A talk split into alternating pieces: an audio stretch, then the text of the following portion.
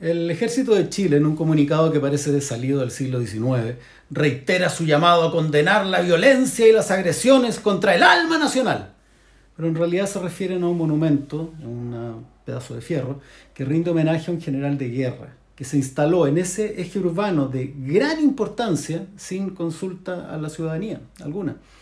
En el texto emitido asumen ignorancia del pueblo por no compartir con ellos el simbolismo y el valor que ellos le asignan a ese personaje según su escala de valores, que no son los mismos de la sociedad civil y que solo contribuyen a una tensión que hoy día no es entre izquierda y derecha como los medios intentan hacerte creer, sino que es una tensión entre una élite oligarca económica pequeñita y la verdadera mayoría de nosotros, los chilenos y chilenas, personas de carne y hueso que buscamos dignidad, y una sociedad civil alejada de ideales de fuerza bruta y que quiere fraternidad y colaboración entre hermanos y hermanas. No sé quién le dijo, no sé quién le entregó al ejército de Chile la autorización de decidir quiénes eran chilenos y quiénes eran antichilenos. Quizá los mismos que decidieron quiénes debían morir y quiénes no, asesinados unos años atrás. ¿Quién le dijo al ejército de Chile que ellos representan los valores del país? ¿Dónde está ese decreto? Me gustaría verlo porque Chile no es un regimiento.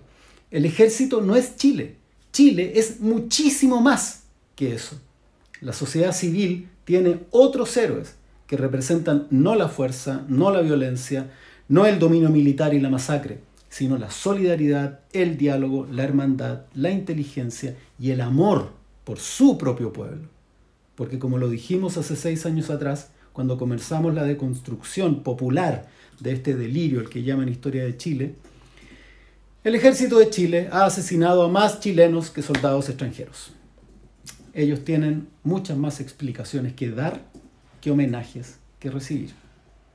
Ojalá se alineen con su pueblo en la búsqueda de un mejor futuro, en vez de convertirse nuevamente en el obstáculo de su destino. Jorge Baradit